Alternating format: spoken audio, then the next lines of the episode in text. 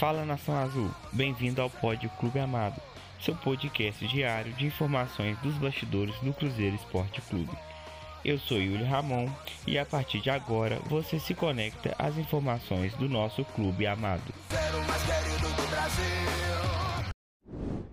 Após a vitória por 2 a 0 diante de Sampaio Correia, o Cruzeiro realizou uma atividade na manhã da segunda-feira com três importantes novidades. O lateral Bidu, o meio-atacante Leonardo Paes e o volante Machado treinaram com a bola na toca da Raposa 2. Com os retornos, o técnico Paulo Pessolano iniciou a preparação para o duelo diante do Criciúma na próxima sexta-feira, dia 27, às 21 horas e 30 minutos, no Heriberto Russi. Bidu se recupera de um desgaste muscular, enquanto Léo Paz avançou no tratamento de uma lesão na coxa esquerda e Machado segue no trabalho de fortalecimento muscular.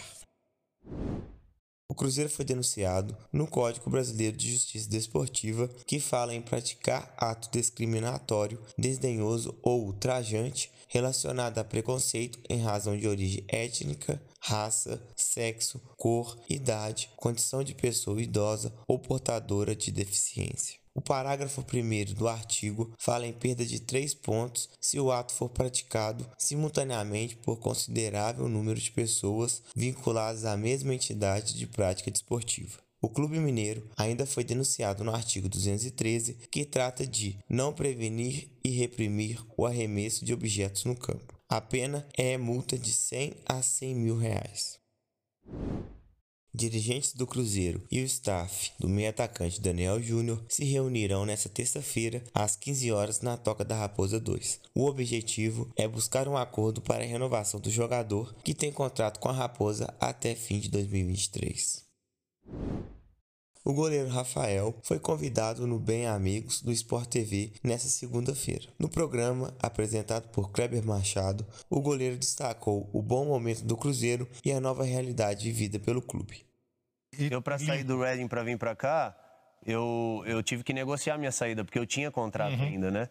Então, eu, pela boa relação que eu tinha, conversei, faltavam seis meses de contrato, disse que eu queria vir eles me pagaram rigorosamente até o último dia que eu trabalhei. Não, não abre mão para você ir. Não, rigorosamente. Então, é, é, gestão, né? A diferença da gestão.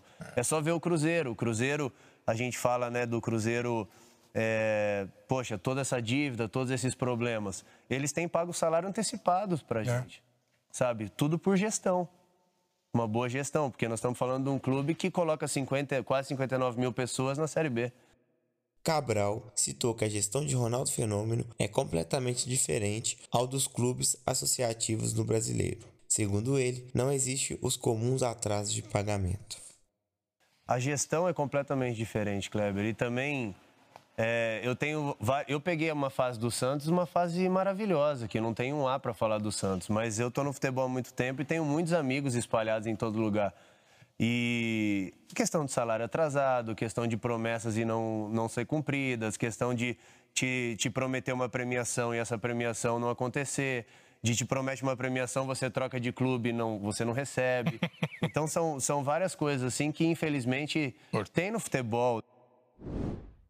Nesta terça-feira, Ronaldo irá lançar oficialmente a Beyond Films, uma startup voltada para a produção de conteúdo. Neste momento, dois documentários já estão sendo feitos, sendo um deles sobre a reconstrução do Cruzeiro. O lançamento da obra sobre a Raposa está previsto para início de 2023. A nova empresa de Fenômeno, que tem investimento projetado de 40 milhões nos próximos anos, também está elaborando um filme sobre a carreira do ex-atacante ano da conquista do pentacampeonato mundial pela seleção brasileira. As informações foram divulgadas inicialmente pelo portal Meio e Mensagem, especializado em negócios.